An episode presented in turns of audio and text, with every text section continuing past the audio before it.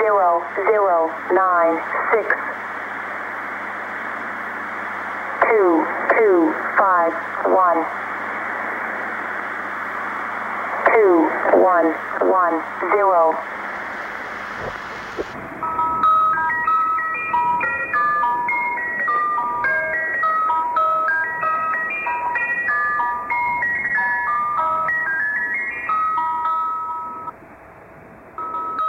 Ce serait quoi la meilleure nouvelle de la radio des bonnes nouvelles, Gertie Dambouri C'est euh, que euh, Marguerite Fauché a, a enfin un salaire équivalent euh, à celui d'un autre homme, d'un homme. Voilà, c'est c'est la, le moment de la radio où il y a le plus de, de joie. C'est et c'est une vraie question. Et Marina Montmirel, pour vous, c'est quoi la meilleure nouvelle de la radio des bonnes nouvelles Euh, de voir euh, passer ces violeurs euh, repentants, voilà, partout dans le monde, que voilà, des armées de femmes qui, qui, comment dire, ont réussi à braver l'injustice et les inégalités provoquées par le monde des hommes. Et elle a quel pouvoir la radio pour vous? La radio en général, euh, apaisante. C'est apaisant. J'aime euh, j'aime beaucoup euh, les voix à la radio. J'aime beaucoup les histoires à la radio. Je trouve qu'il y en a de moins en moins. Il y a, ça parle beaucoup. Il y a beaucoup d'échanges entre des gens et assez peu de temps pour pour des histoires comme ça. Parce que dans mon enfance, euh, j'écoutais la radio et en particulier les Maîtres du mystère et je trouvais ça génial. Ça me faisait peur et j'adore la peur. Donc euh, il y, a, il y a quelque chose d'un peu d'un fré- d'un- d'un frémissement comme ça et que ça soit transporté par la radio, je trouvais ça extraordinaire. Et votre radio personnelle à vous, Mélissa Lavo, elle porterait quel message? Elle porterait le message. Ah, c'est une bonne question. Je pense que elle nous rappellerait, ce serait une radio qui nous recentrait en fait. Et du coup, euh, des messages de, je sais pas, de, de mantra personnel, de, de garder les pieds sur terre et de bien sentir la terre, de bien sentir sa respiration, un peu comme une méditation en fait, une, une voix un peu, euh, une voix interne un peu omniprésente, je sais pas. La radio Sewell, ça ressemble un peu à ça? Euh, la radio cheval, je pense que c'est c'est une célébration en fait, et c'est aussi euh, la manière de de pouvoir de survivre un événement traumatisant euh, de manière collective et de manière solidaire, et, et en passant par la joie et par la musique et par la culture.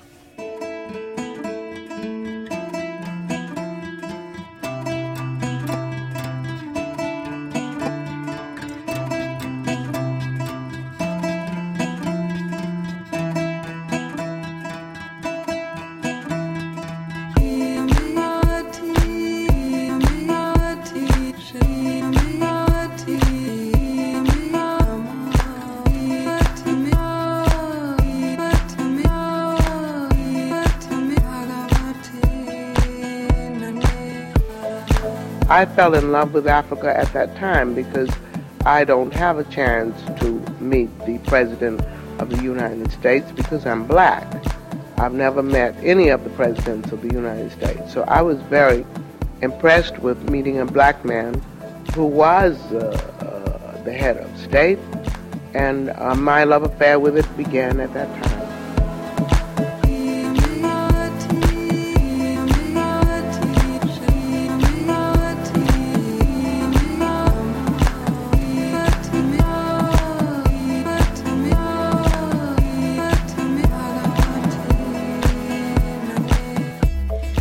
Il est 23h et il faut précéder les bonnes nouvelles, les annoncer même si elles n'existent pas encore, ou alors rappeler celles qu'on a oubliées. Gertie Dambouri met en scène la radio des bonnes nouvelles pour faire revivre des femmes dont l'existence en soi aura modifié le cours des choses. Des femmes qui ont fait avancer leur société en ne faisant confiance qu'à leurs pensées. Sur scène, trois comédiennes jouent les voix de Louise Michel, Théroigne de Méricourt ou Gertie Archimède. Une voix dit ⁇ Je propose une radio, installons la radio ⁇ Gertie Dambouri ne veut pas d'une histoire triste, elle veut une histoire différente. Elle veut des voix qui occupent l'espace pour ne pas se le faire confisquer. Elle écrit alors une bonne nouvelle ardente, une bonne nouvelle brûlante. Voilà ce qui va arriver dans les micros de sa radio. De 1789 à aujourd'hui, tout est résumé dans cette phrase d'Angela Davis, Le seul événement extraordinaire de mon existence ne me concerne pas en tant qu'individu. Ce sont des femmes qui ont pensé plus loin qu'elles, qui ont pensé à des temps qu'elles ne connaîtraient pas, qui ont pensé à nous. Gertie Dambouri leur offre un moment en retour. L'album de Mélissa Lavo, lui, s'appelle Radio Sewell. C'est aussi un album de bonnes nouvelles qu'on n'avait plus en tête. La chanson comme façon de militer. Elle chante en créole, elle retrouve Haïti, elle rejoue des voix résistantes. On n'attend jamais les bonnes nouvelles, on les précède, on les annonce, on propose une radio, on installe une radio. Voilà la nôtre qui donne le pouvoir à des voix qui ont choisi pour elles et pour nous le courage.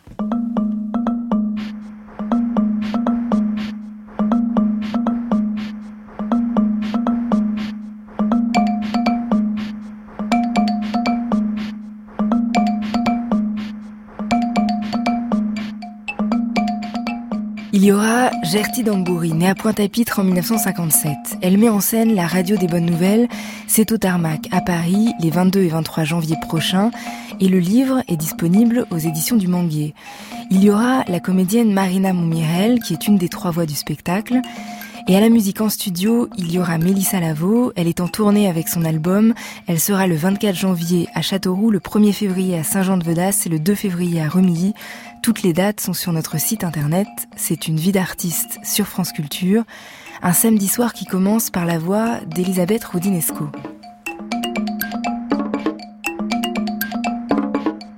Terroigne est folle. Mais était-elle folle avant la Révolution? Dans sa théorie des passions, Esquirol pense que Théroigne était donc folle avant la Révolution et que la Révolution a augmenté sa folie. Moi, j'ai fait l'hypothèse inverse que c'est au moment où la Révolution s'achève que Théroigne va vraiment sombrer euh, dans la folie. C'est-à-dire l'idée que c'est la chute de l'idéal révolutionnaire qui l'a fait euh, délirer, alors que pour, euh, pour Esquirol, la Révolution étant un désordre social, augmente le désordre mental. On peut imaginer aujourd'hui, à travers ce que l'on sait de la vie de Théroigne, que c'est un personnage je dirais pas faible, mais en tout cas fragile au départ. Tout à fait. C'est une mélancolique euh, et c'est quelqu'un de très fragile qui a des moments d'exaltation et des moments de grande tristesse.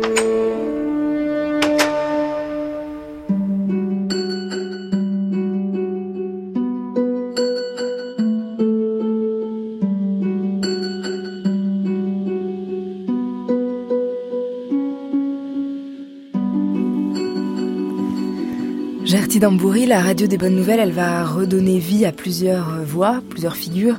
Et ça commence par Théroigne de Méricourt. Pourquoi c'est elle qui ouvre euh, le bal? Pour deux raisons. La première, c'est que on est un peu euh, dans une chronologie. Donc mes personnages vont de 1789 à ben, Angela Davis, qui est mm. encore vivante aujourd'hui. Et euh, de Méricourt est un, est un personnage en soi qui, qui, qui m'a qui m'a fasciné Théroigne de Méricourt me paraît un personnage qui a occupé véritablement un espace à un moment donné de l'histoire de la Révolution française et qui a été occulté. Occulté de diverses manières. La première, c'est le fait qu'elle était enfermée et qu'elle soit morte dans les, dans les geôles immondes de la salpêtrière, comme comme, comme c'est écrit. Euh, c'est justement le travail de, euh, d'Elisabeth Rodinesco qui la remet euh, en valeur, un, un très beau livre d'ailleurs. Et pourquoi on l'appelait la révolutionnaire mélancolique? Ben parce qu'elle était, d'abord, elle était mélancolique. Effectivement, la mélancolie était une, était considérée comme une maladie de, de, de cette période. D'ailleurs, on pensait que c'était une maladie qui venait d'Angleterre à cause du climat, euh, du climat humide de l'Angleterre. Et, c'est un peu considéré comme un mal féminin aussi. C'est aussi considéré comme un mal féminin, en effet. Et, et donc, euh, elle était, euh, qu'est-ce qu'elle avait exactement? On, on, pourrait peut-être le dire aujourd'hui. Peut-être qu'elle était, on dirait aujourd'hui qu'elle était bipolaire parce qu'elle avait de exaltations euh, suivies de, de moments d'extrême tristesse. Donc euh, on pourrait peut-être aujourd'hui dire qu'elle était bipolaire. Elle était mélancolique, euh, certainement. Mais je suis, je assez l'avis de d'Elisabeth de, Rodinesco que, euh, en fait, euh, cette révolution française, c'est sa révolution. Elle l'a toujours dit, ma révolution. Elle l'a toujours appelée comme ça. Et, et, et, la chute de la révolution française euh, coïncide avec bah, son, sa folie définitive, quoi, d'une certaine façon.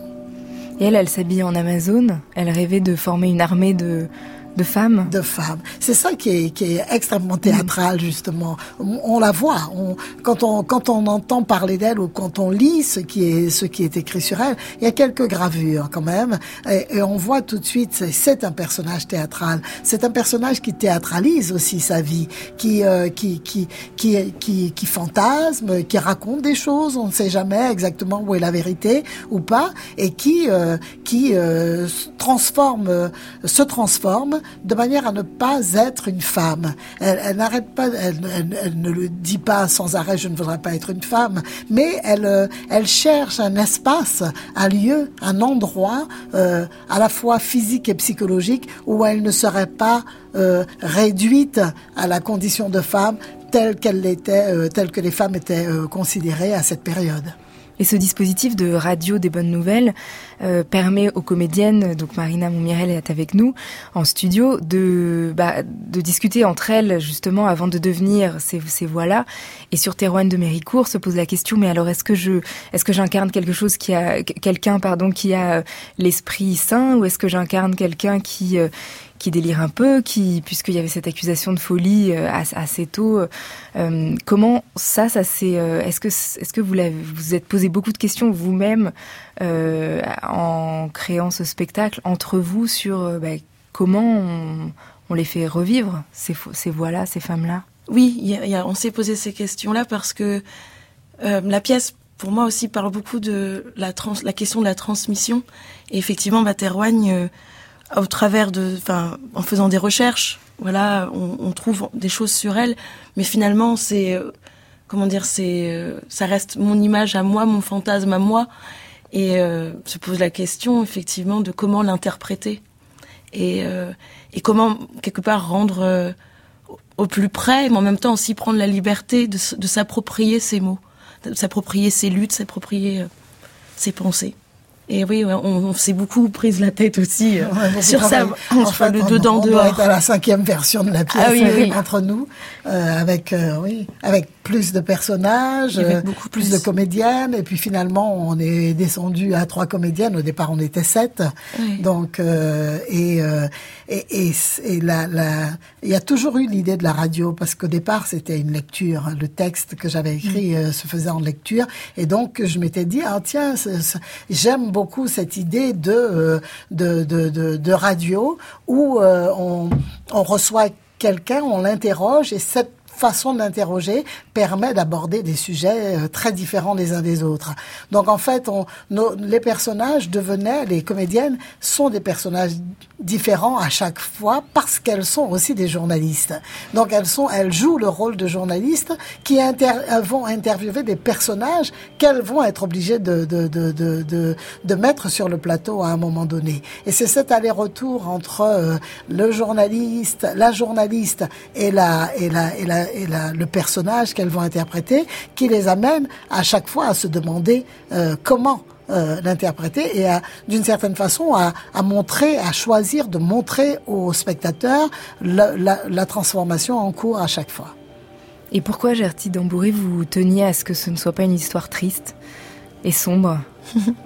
Je crois que, je crois que vous disiez on, pleure souvent à mes pièces. Oui, alors là... oui, mon, mon, mon administrateur a une blague qu'il fait depuis euh, plus de dix ans maintenant, qui est que on devrait chercher à, un partenariat ou un sponsoring de Kleenex parce que tout le monde pleure. C'est peut-être la seule. On pleure, pleure, personne ne pleure là-dedans. Un peu, un peu. non, il y a des moments où oui. Mais En fait, euh, c'est pas parce que je, je voulais pas que la que je, je voulais pas que les gens pleurent. C'est c'est parce que au départ, euh, j'ai placé la pièce dans un cimetière. La pièce débute dans un cimetière, et c'est de la tombe que des tombes qui que vont émerger les gens. Mais dans mon pays, les cimetières ne sont pas tristes. Euh, la, fête de la Toussaint, par exemple, est une fête euh, au cours de laquelle, je, précise que je viens de la Guadeloupe, au cours de laquelle on, va sur les tombes, on, en profite pour se saluer, les enfants courent dans tous les sens, on allume des bougies, nous les enfants jouons à nous envoyer des, boules de neige qui sont des boules de bougies, en fait, euh, comme ça, et puis, et puis ça rit, et puis on parle aux morts, on leur dit t'as vu, je suis venu te voir, etc., etc. Donc, je ne voulais pas que euh, euh, le fait que ça commence dans un cimetière, ça soit un truc triste.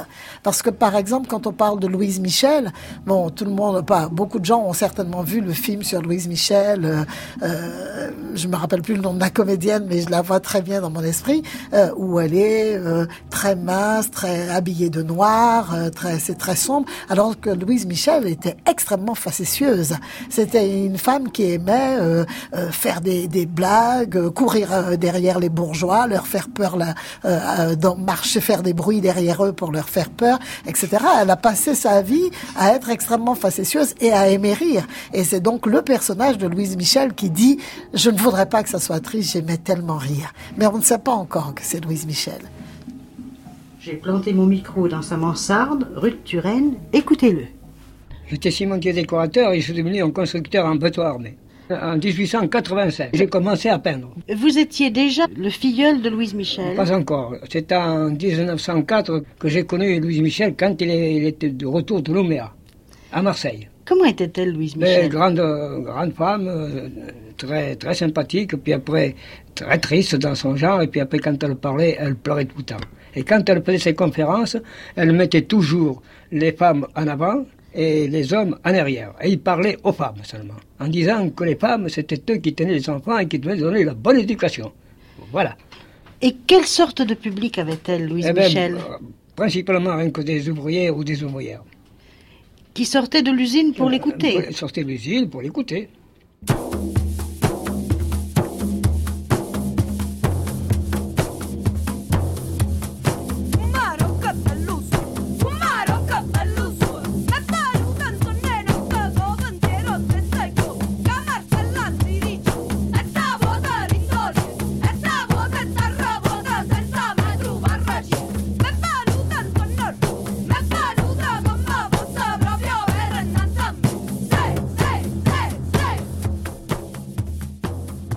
Gertine Ambouré, vous précisiez que c'était un an avant la mort de Louise Michel. Peut-être que c'était pour ça qu'elle euh, elle pleurait plus qu'avant, comme son filleul le, Oui, elle a eu une vie difficile. euh, il dit qu'il l'a connue euh, à son retour de Nouméa. Mm, mm. Cette partie de sa vie aussi est tout à fait passionnante parce que elle a été, elle a été l'une des rares femmes qu'on considérait à l'époque comme anarchistes, l'une des rares euh, communardes ayant été envoyée euh, en Nouvelle-Calédonie à avoir euh, soutenu euh, le- les révoltes des, Kanaks contre les colons. Et c'est- extrêmement fort parce que on, voit que la question de la la question de, de, de, de- du combat qu'on peut mener dans son pays et le combat euh, qu'on peut mener dans un autre pays euh, est, est très importante à analyser parce que ses camarades eux ont pris euh, fait et cause pour euh, l'administration française contre les contre les, les Kanaks. Et elle, elle jusqu'au bout elle aura été euh, euh, aux côtés du aux côtés du plus du plus faible.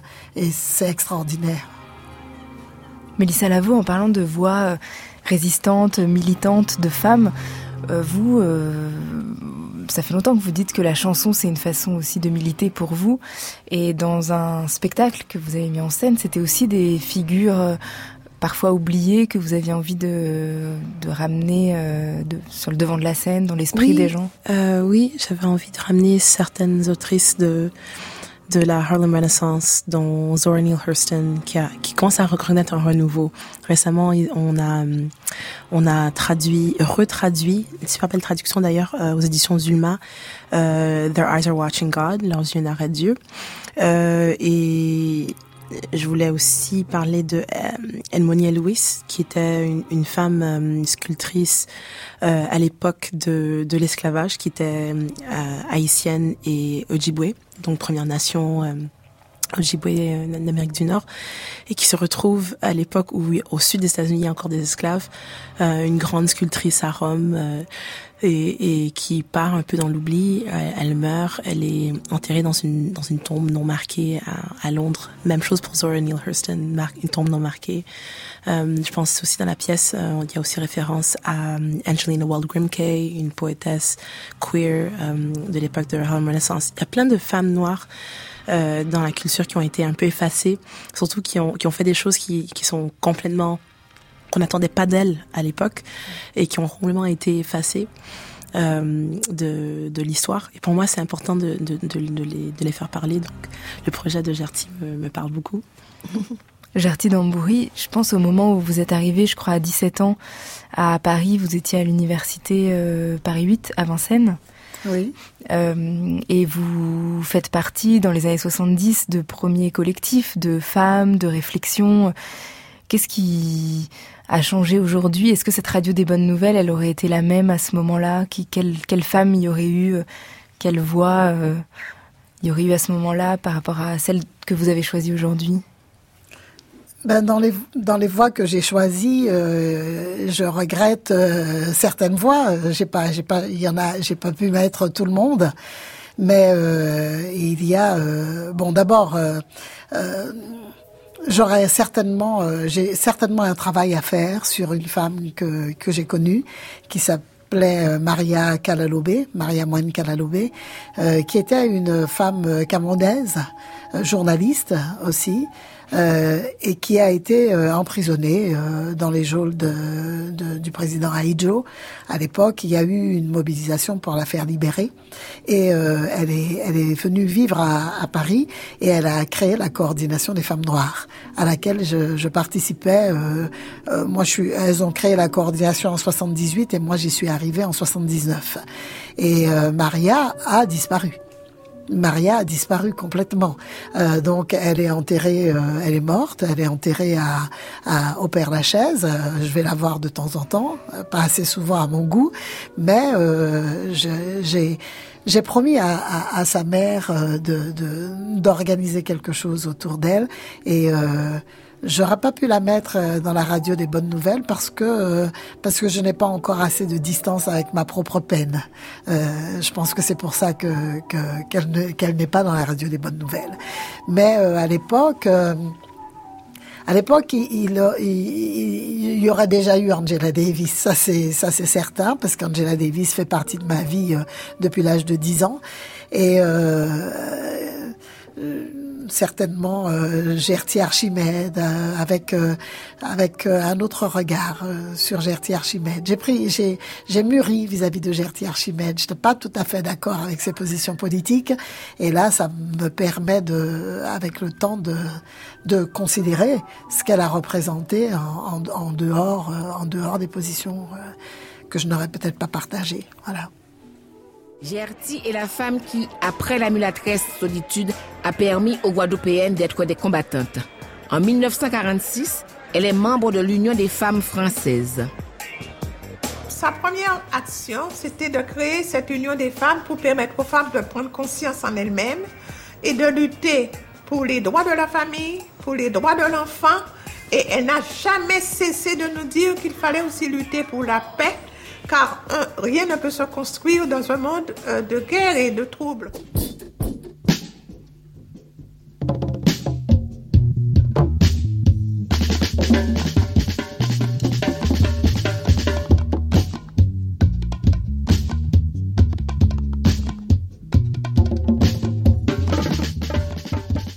À la fin des années 1950, bien des petites filles vont être prénommées d'après une célèbre avocate, dont il leur appartiendra de retracer le parcours. Gertie Archimède.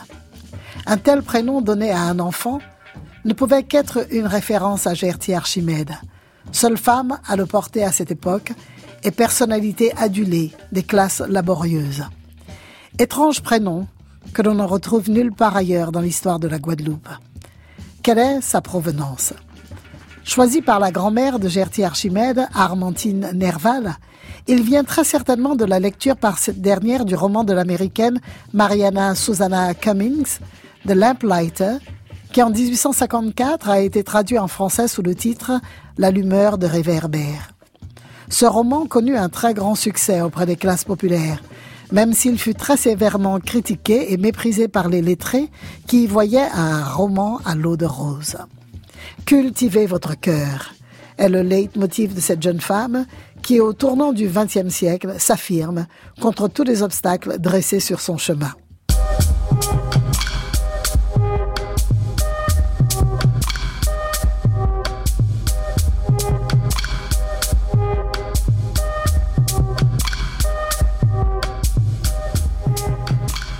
Gertie Dambouré, est-ce que vous faites partie de ces petites filles euh, nées à la fin des années 50 qui doivent leur prénom à Gertie Archimède?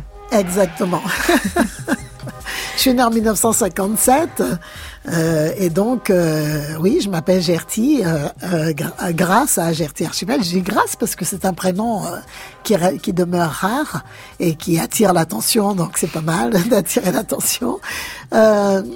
et mes parents étaient étaient vraiment fous d'elle. je veux dire c'était vraiment euh, l'avocate euh, des, des classes laborieuses. C'était elle, elle, elle plaidait gratuitement pour pour les pour les pour les plus humbles et elle était aussi députée communiste députée communiste, la première femme guadeloupéenne élue à la première à la première assemblée où les femmes ont eu le droit de voter. Donc vos parents étaient féministes mes parents n'étaient ni féministes ni communistes. Je, soupçonne ma mère d'avoir été un peu communiste, d'avoir voté euh, euh, sans que mon père ne le sache, euh, parce que mon père, lui, il était profondément gaulliste. C'était la sortie de la guerre, vive, vive de Gaulle. on avait tous les bouquins de De Gaulle à la maison. Et mais en même temps, je pense que c'était surtout en dehors de toute, euh, euh, euh, idéologie, soit communiste, soit féministe, ce qui les marquait, c'était le fait qu'elles soient à leur côté dans les moments difficiles. Et dans le, livre Gertie Dambouri de la Radio des Bonnes Nouvelles, donc il y a le texte de la pièce qu'on peut voir sur scène, et puis ensuite il y a des notices biographiques de ces femmes. Euh, qui sont très intéressantes. Vous avez lu le début de, de celle de Gertie Archimède, et c'est là où on apprend aussi que euh, elle était en conflit avec son père. C'était pas facile de, de lui faire accepter qu'elle avait envie de faire des études, qu'elle avait envie de euh, bah, de continuer à lire. Et je crois qu'elle avait transformé la mercerie de sa mère, qui elle-même s'était battue pour pouvoir ouvrir un commerce, en salon littéraire. Donc c'était une, une adolescente et une jeune femme rebelle tout à fait. Euh, je sais pas si elle était rebelle parce que euh, elle, elle, est, elle, elle, avait aussi une façon de gérer, euh, de gérer sa rébellion de manière à, à, arriver à ses fins. Mm. C'est-à-dire qu'elle aurait pu euh, se rebeller complètement contre son père au moment où il est interdit de continuer ses études, mais elle a réussi à, à, prétendre à obéir jusqu'au moment où, avec l'aide de sa grand-mère d'ailleurs Hein, Armantine Nerval, elle arrive euh, à, influencer son père par un autre biais, c'est-à-dire euh, à faire intervenir un député, qui est un député français, enfin, qui est le député de la Guadeloupe, mais à l'époque, euh, il y avait encore des gens qui, qui étaient originaires de d'autres régions de France et qui étaient députés pour la Guadeloupe. Et elle arrive à lui, à lui, à lui, à souffler, à, lui, à lui souffler que, que, que voudrait bien poursuivre ses études pour devenir avocate. Et, son père lui dit, vous venez devenir, vous voulez être avocate? Alors moi, je lui fais dire, oui, la première femme noire avocate. Bon, évidemment, elle ne l'a certainement pas dit comme ça, mais c'est euh, c'est tout ça. C'est aussi des premières, des premières, euh, la femme des premières fois la première femme euh, avocate, la première femme députée et, et qui a qui a qui a toujours tenu tenu la ligne de ses engagements. Elle n'était pas communiste au début. C'est ça qui est extraordinaire. C'est que en, en réalité, euh, oui, quand vous parlez de rébellion, c'est pas faux. En réalité, euh, son père était radical, était un radical, radical euh, comme euh, la définition ancienne de radical, pas pas celle d'aujourd'hui. En tout cas, il était, il n'était pas communiste, il n'était pas socialiste, il était radical. Et euh, elle, euh, voulait, euh, voulait évidemment avoir une activité euh, sociale et politique, mais elle n'a jamais pensé à se présenter à la députation. Et c'est parce que parce que l'Église a excommunié les femmes qui qui se qui se rapprochaient du Parti communiste et que l'Église, parce que c'était la première femme, la première fois que les femmes avaient le droit de vote et le droit de se présenter aux élections, l'Église voulait euh, lui la, la, la, elle à se présenter euh, du côté euh, du côté de la droite et et parce que l'Église avait excommunié des femmes, elle a décidé de rejoindre le Front uni dans lequel il y avait le Parti communiste. Et ensuite, elle est devenue communiste. Donc, c'est un, c'est un, c'est un, c'est déjà un acte de solidarité avec d'autres femmes et un acte de, de, de refus, euh, de refus de la, de la mainmise d'un certain nombre de, d'institutions sur la vie des femmes.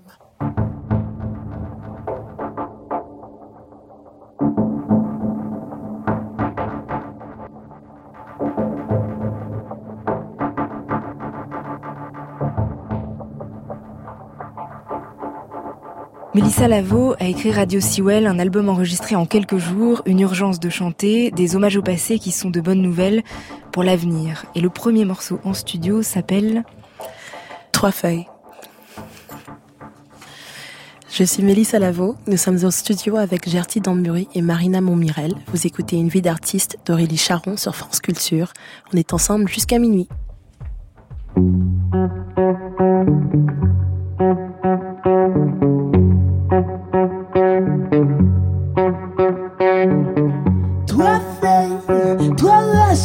Non.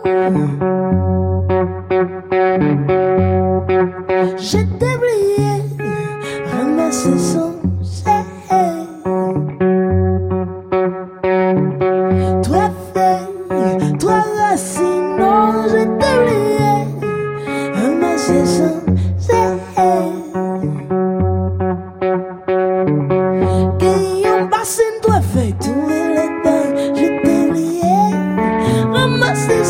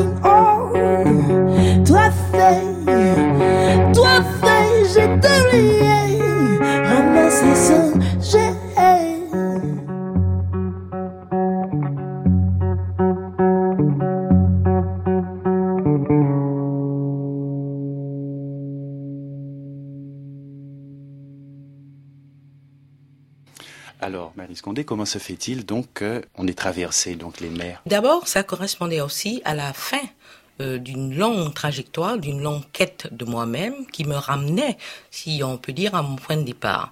Donc Tituba, moi je considère que c'est un, un, aboutissement et un commencement euh, tout à fait important. J'ai découvert finalement que je suis une antillaise. Je sais, ça peut faire rire, mais enfin moi ça m'a pris du temps. Et je voulais désormais écrire en antillaise. Mais être antillaise, ça ne veut pas dire s'enfermer dans l'île il parlait d'histoire euh, uniquement, comme dit un ami écrivain, histoire de Bouddha, etc. Il a des plaisanteries à ce sujet. Donc je voulais être antillais, c'est-à-dire porter un regard sur le monde de la diaspora d'une façon qui soit spécifique. Donc euh, c'est certain que Tituba, c'est un, changement, c'est un retour.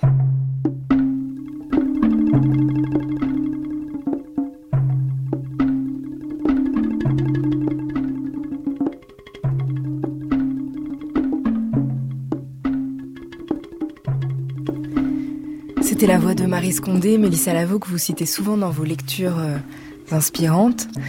Est-ce que, puisqu'elle parle du retour, vous, à partir de quand et à travers quoi vous vous êtes sentie haïtienne puisque vous avez grandi au Canada? Euh, je pense que je ne suis jamais pas sentie haïtienne. Euh, la seule fois, je pense que la seule fois où je me suis sentie pas haïtienne, vraiment, c'était quand j'ai proposé de faire le projet Radio Sewell et, une amie au Cap Haïtien était genre, pas assez haïtienne pour faire ce projet abandonne tout de suite. Euh, elle, elle s'est, retirée plus tard, mais je pense que mes parents m'ont toujours inculqué l'importance de de connaître ses origines. Euh, mon père avait avait un, très ancien euh, livre qui s'appelait Napoléon Noir d'un auteur anonyme à la maison qu'on devait lire à tous les étés. euh, et, et, non, je, je, je pense que je me suis sentie un peu plus haïtienne quand après le tremblement de terre, je me suis sentie, merci, je n'ai perdu, personne. Je me suis sentie un peu plus concernée, un peu plus euh, euh, bienveillante en, envers la manière dont Haïti et, dont on parle d'Haïti dans les médias. Euh, et, peut-être que ça, m'a rapproché un peu de l'île et ça m'a rapproché un peu de la manière dont, dont je, je, me voyais par rapport à l'île en tant qu'adulte, en tant que, que canadienne d'origine haïtienne qui habite en France. Mes difficultés sont plutôt au niveau de comment est-ce que je me situe quand je voyage. Et souvent, les, les, les gens me demandent euh, mais d'où viens-tu? Et puis, je pense que le premier truc qui sort, c'est je suis d'origine haïtienne. Et après ça, je suis née au Canada. Et puisqu'on parle de femmes puissantes, je crois que la figure de votre grand-mère, elle a été importante euh, au oui. départ de, de ce disque et de l'écriture. Euh, je voulais vraiment interviewer ma grand-mère et lui poser des questions parce que ma grand-mère c'était une, une, source de, de connaissances par rapport à, l'histoire de la famille. Et je me souviens d'avoir fait ce, une interview pour avoir pour retracer un peu notre arbre généalogique. Et je, je, je, voulais refaire cet exercice, mais avec les, les chansons, parce que j'ai le souvenir de ma, ma grand-mère qui chantait des, des chansons d'époque. Et elle est décédée euh, euh, très peu de temps après que je, décide, que je rentre d'Haïti. Et j'avais pas encore décidé de faire le projet, mais à sa mort, je me suis dit que, en fait c'était trop tard et j'avais, j'avais déjà gaspillé trop de temps. Et je pense que son, son esprit, genre, je, je, j'aime penser que euh, j'arrive à communiquer avec ma grand-mère et que je, je, la sens présente euh, parce que j'ai souvent des rêves. j'ai souvent des rêves d'elle qui m'envoie des petits messages et euh, genre un super rêve où genre quelques jours après sa mort je me je moi c'est assez compliqué avec sa mort du coup quand elle elle avait été enterrée. Je n'avais pas été invitée aux obsèques par ma famille. J'étais en conflit. Et j'ai rêvé qu'en fait euh, un notaire me, me faisait rentrer dans, dans, dans, un, dans un cabinet qui devenait énorme tout d'un coup. Il disait oui, c'est voici votre héritage. Et en fait c'était une un énorme studio rempli d'instruments, des instruments que je savais même pas jouer, des batteries, des contrebasses, etc. Tout était recouvert de pièces d'or. Et euh, ce rêve-là est revenu quand même plusieurs fois. Et je me suis dit bon, ça veut dire qu'il faut qu'il faut que je continue dans la musique. Je, je, je ne suis pas sur le point, pas prête d'abandonner tout de suite. Et au tout début, c'était l'idée d'aller sur les pas de Martha Jean-Claude. Au début, ben, il y a huit ans, on m'a proposé de faire, je pense qu'il y avait, euh, Agnès B avait fait un, voulait faire un, un, hommage à Haïti, juste après le tremblement de terre, et un, un commissaire d'exposition voulait m'embaucher pour euh, proposer une soirée. Et je disais, pourquoi pas faire un hommage à, à Martha Jean-Claude? Ça fait plus de 20 ans qu'elle est décédée, et il n'y a pas beaucoup de gens qui la connaissent. Et, euh, et du coup, j'ai commencé à travailler Qui est une dessus. chanteuse haïtienne des années 50.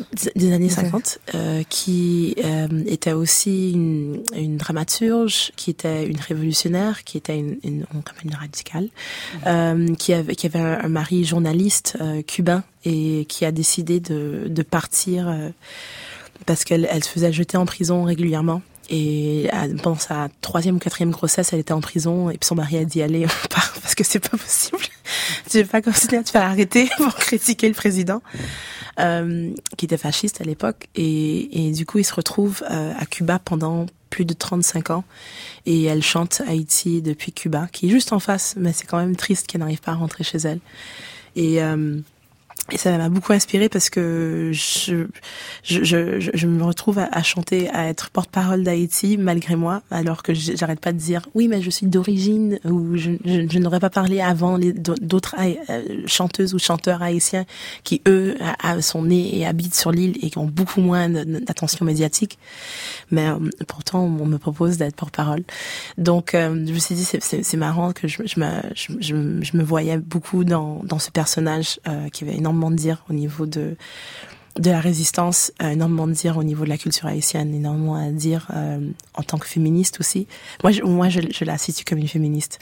Et du coup, euh, en travaillant sur ce projet, je me suis rendu compte que Martha Jean-Claude reprenait les chansons de Auguste Nasson de Pradine, qui dataient de l'occupation militaire américaine d'Haïti, et qu'en fait, ces chansons que je pensais qui n'étaient pas très féministes justement, en fait, euh, parlaient de- des, soldats américains et qu'elles avaient été écrites de manière en langage codé pour ne pas justement se faire arrêter et pour ne pas se faire euh, jeter en prison. Donc ces chansons, en fait, me suis rendu compte qu'elles étaient encore plus anciennes que Martha Jean-Claude et que c'était intéressant qu'elle choisisse de chanter certaines chansons en particulier. Et c'est une des premières femmes haïtiennes à à chanter euh, la culture du vaudou en fait. Les, les Haïtiens ont une relation un peu un peu euh, antagonistique avec le vaudou euh, euh, selon la, la- la classe sociale. Euh, J'ai dans ma famille par exemple ils sont très pieux, très, très catholiques et en fait le, le vaudou n'a pas sa place dans, la, dans ma famille.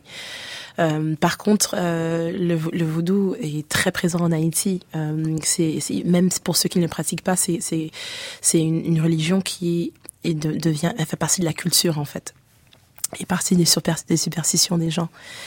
Donc, euh, Martha Jean-Claude et aussi euh, Émeraude de Pradine, qui est décédée il y a, un an maintenant, euh, étaient, étaient les, les deux premières à, vraiment chanter euh, ce répertoire que du coup les, les, les, bonnes les bonnes gens, les gens de, de bonne classe sociale euh, disaient n'étaient pas assez purs, assez nobles à, à chanter euh, en concert ou en récital.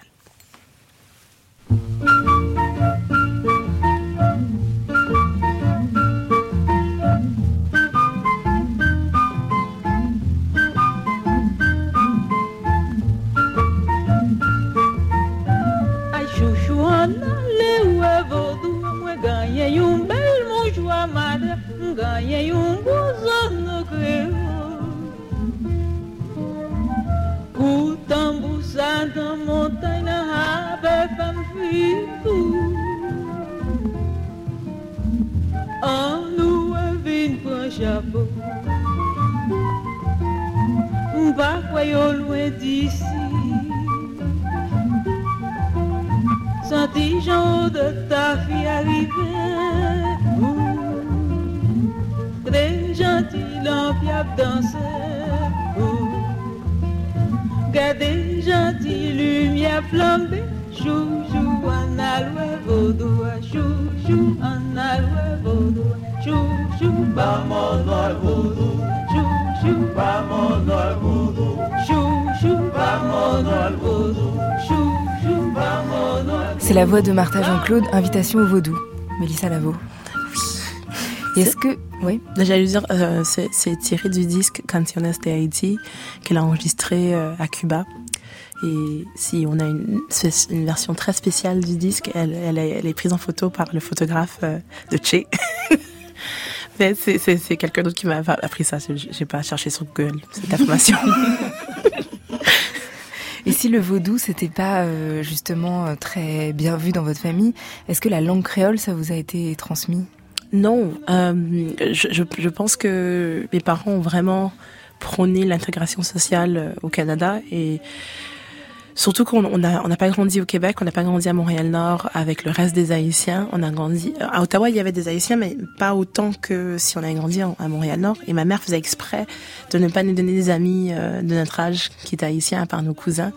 Et même mes cousins, entre nous, on n'avait pas le droit de se parler en créole.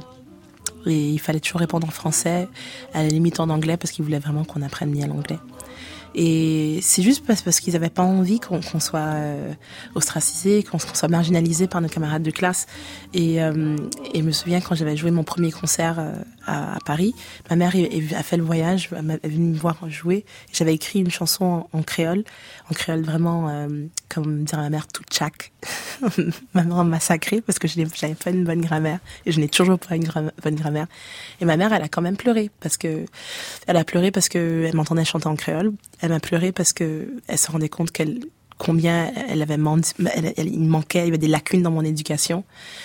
Et pleurer parce que euh, cette, cette déchirure qu'elle qu'elle a eue avec son pays a fait en sorte que qu'il y a eu des séquelles chez, chez nous alors qu'elle elle voulait pas du tout qu'on en ait par rapport à, à, à cette déchirure, à ce, à ce, à ce départ qui était euh, pas nécessairement voulu euh, lors de la première vague d'immigration d'Haïtiens au Québec. Et Sewell, ça veut dire quoi? Sewell, c'est pour référence à la Sirwell, qui est une prune qu'on trouve dans les marécages en Haïti. Et c'est le nom des, on appelait les, les groupes de, j'appelle les mariachis haïtiens de l'époque, qui, qui étaient un peu comme des griots aussi, qui se baladaient, euh, déambulaient à chanter ces chansons traditionnelles. Ça s'appelait des bandas Sewell, mais pour faire référence à cette prune. Mais du coup, moi, je voulais parler de Radio Sewell parce que j'avais, envie de qu'on me pose la question, c'est quoi Sewell, et que je parle des bandas Sewell. Voilà, c'est fait, c'est parfait. Et 12 ans, ça a été un âge important puisque c'est le moment où vous êtes allé en Haïti. Et est-ce que c'est le moment aussi où vous avez reçu une guitare de la part de votre père? Oui, c'est le. On rentre d'Haïti et mon père, je sais pas s'il court vraiment à aller chercher, mais je pense qu'il se retrouve dans euh, l'équivalent d'un Emmaüs au Canada et euh, il négocie pour avoir une guitare vraiment vraiment pourrie. Euh, J'adore cette guitare, euh, elle était vraiment pourrie. Euh, à, à 15 dollars. Et après ça il dit allez on va on va à la bibliothèque on va photocopier toutes les méthodes possibles et tu vas te mettre à apprendre la guitare. Sept ans auparavant il avait essayé de faire apprendre la guitare à ma sœur avec qui ça n'avait pas du tout accroché. Et ma sœur était verte quand je commençais. Donc je, on- on- les, mes premiers pas à la guitare c'était un peu pour pour euh, pour énerver ma sœur et, et un peu pour, pour me rapprocher de mon père qui n'habitait pas avec nous, qui faisait pas vraiment partie de notre quotidien et euh, avec qui j'a- j'avais très peu en commun à, part le- les maths euh, et, et la musique. Et vous, Gertie Dambouri, euh, 12-13 ans, c'est aussi l'âge de, des premières émotions théâtrales? Euh, 12-13 ans, c'est l'âge à peu près où je quitte la Guadeloupe, en fait. Hein. Euh, les premières émotions théâtrales euh, commencent bien avant. Hein.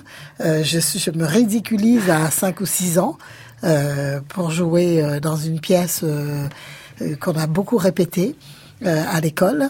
Et euh, je n'arrive pas à... Je, je n'ai pas l'autorisation de jouer la pièce parce que ma mère a oublié de me faire une, la petite culotte en soie rouge qui allait avec euh, avec la jupe. et c'est, c'est- je crois que ça m'est resté une frustration. Et donc, euh, on m'a interdit la scène et j'ai décidé de la reprendre. De et donc, euh, du coup, euh, du coup, j'ai j'ai j'ai commencé le théâtre. Enfin, j'ai fait du théâtre jeune euh, parce que euh, en, réalité, j'étais la dernière enfant, euh, la dernière d'une famille de huit enfants. Et on n'avait pas le droit de sortir, nous les filles. On n'avait pas le droit de jouer dans les rues. Et en réalité, mes sœurs passaient, euh, on passait les soirées à faire du théâtre. Alors on jouait des classiques et moi j'étais toujours la servante.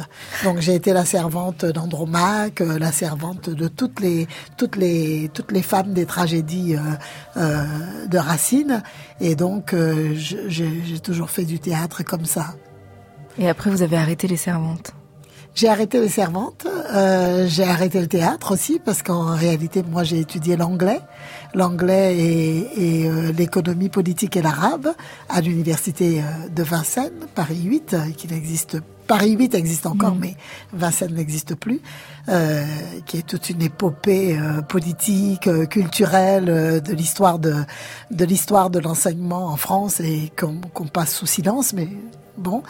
Et euh, j'ai arrêté le théâtre, j'ai repris le théâtre avec la coordination des femmes noires, où on a, on a voulu, euh, on voulait créer une maison pour accueillir euh, les femmes migrantes, les femmes, euh, elles n'étaient pas migrantes euh, comme ça, c'était des femmes immigrées, c'était la période de ce qu'on appelait le regroupement familial, et donc il y avait beaucoup de femmes qui arrivaient d'Afrique et, et de, du Maghreb pour rejoindre leur mari, et qui étaient, pour une bonne partie d'entre elles, illettrées en français.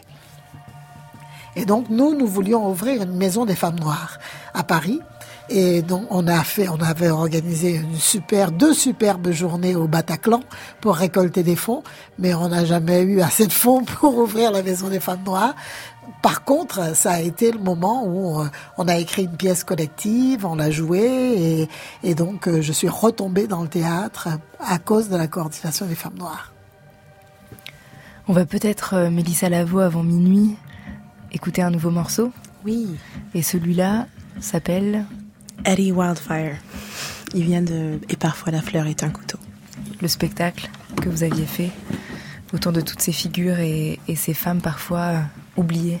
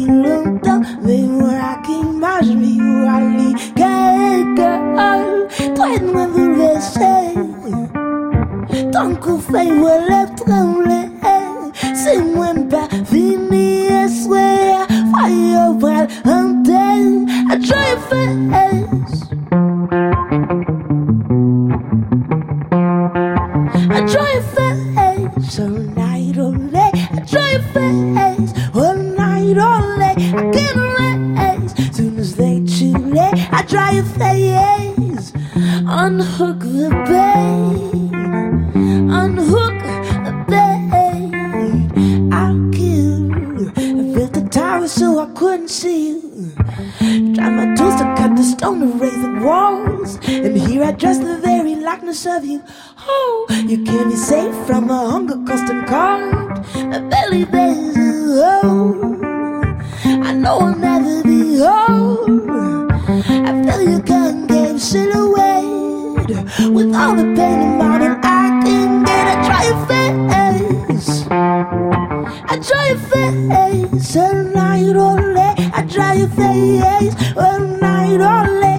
I can't erase soon as they too late. I try your face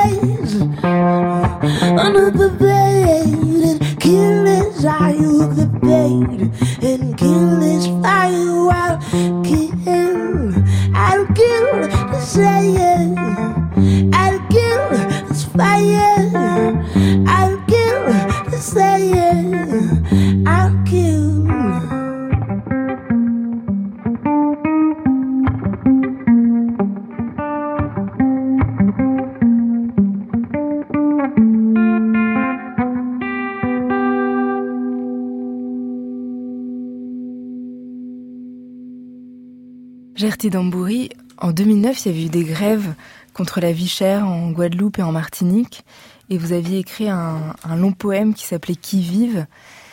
Qu'est-ce que ça permettait le poème à ce moment-là, dans des situations comme ça? Qu'est-ce que ça vous permettait de, dire? Bah, ce long poème qui vive, il m'a permis de parler de cette grève, mais d'en parler de façon sensible et pas de façon euh, euh, politique, euh, ce que j'ai pu faire dans une autre pièce euh, qui s'appelle Les Atlantiques amers.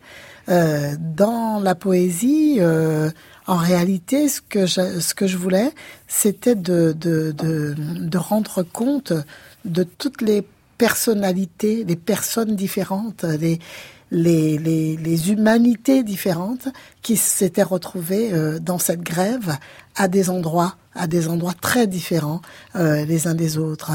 En fait, ce sont des petites vignettes et il y a, euh, par exemple, la, la, la grand-mère qui ne peut pas aller manifester, mais qui est euh, en retrait chez elle et qui accompagne le mouvement euh, silencieusement, mais qui l'accompagne euh, ou qui l'accompagne en, préparant à préparant à manger pour ceux qui sont allés manifester et qui euh, qui entend euh, en fait les qui a les échos de du, du, du désordre social qui arrive dans son appartement.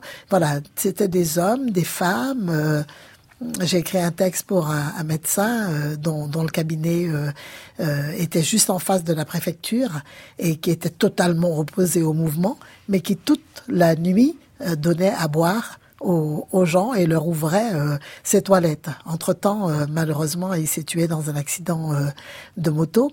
Et donc, c'était ça, rendre compte euh, de la façon dont, humainement, on est dans un, dans un mouvement, mais pas euh, politiquement. Voilà. Et la poésie, elle vous accompagne euh, encore, toujours, tous les jours? Tous les jours, non, euh, parce que euh, je suis paresseuse. Euh, je, je, je, je devrais écrire davantage, enfin j'ai envie d'écrire davantage, mais bon, euh, je traîne sur les réseaux sociaux, je joue au spider solitaire, ou des choses comme ça. C'est pas de la paresse, c'est du self-care. Mais euh, par contre, j'ai besoin d'en lire. J'en lis un petit peu euh, chaque jour, ou bien je récite euh, de la poésie pour moi quand je suis dans, dans la rue. Au lieu de chanter, je récite de la poésie. Euh, voilà, ça, ça, ça m'accompagne effectivement de cette manière-là. Là, vous liriez quel poème avant la nuit? J'ai le choix. non, je, je, je lirai certainement. Je vais me faire, je vais me faire massacrer par mes amis, mais je lirai certainement Saint John Perse. C'est-à-dire que j'aime beaucoup euh, Éloge de Saint John Perse et je lirai euh, ceux qui sont vieux dans le pays, le plus tôt sont levés à pousser le volet et regarder le ciel, la mer qui change de couleur et les îles disant la journée sera belle si l'on en juge par cette aube. Aussitôt c'est le jour, et la tôle des toits s'allume dans la transe, et la rade est livrée au malaise, et le ciel à la verve, et le compteur s'élance dans la veille, etc.